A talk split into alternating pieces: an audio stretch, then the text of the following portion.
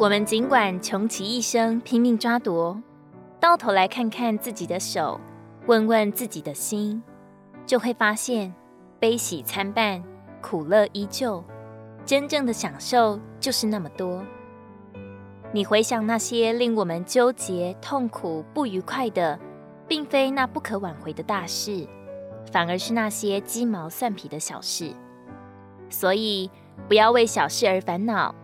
有些人能面对生命中的重大灾难，却让一些小事劳烦自己。小事累积多了，就把心给压垮了。去接受任何有可能发生的事，你就会心中感恩歌颂神。应当一无挂虑，只要凡事借着祷告、祈求，带着感谢，将我们所要的告诉神。神那超越人所能理解的平安，必在基督耶稣里保卫我们的心怀意念。我们若活在神面前，就有真满足；住在基督里，才有真喜乐，并且这样的喜乐，没有什么能从我们夺去，也不受周围环境的影响。我们始终维持着世人所不能理解的平安和喜乐，常常转向主耶稣。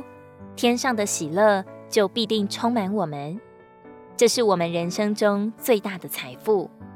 否则，即使天天过节、常常娱乐，也难解我们心中那永远的渴。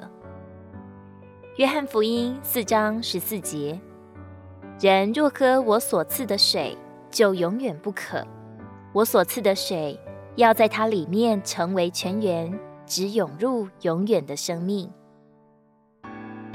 如果你喜欢我们的影片，欢迎在下方留言、按赞，并将影片分享出去哦。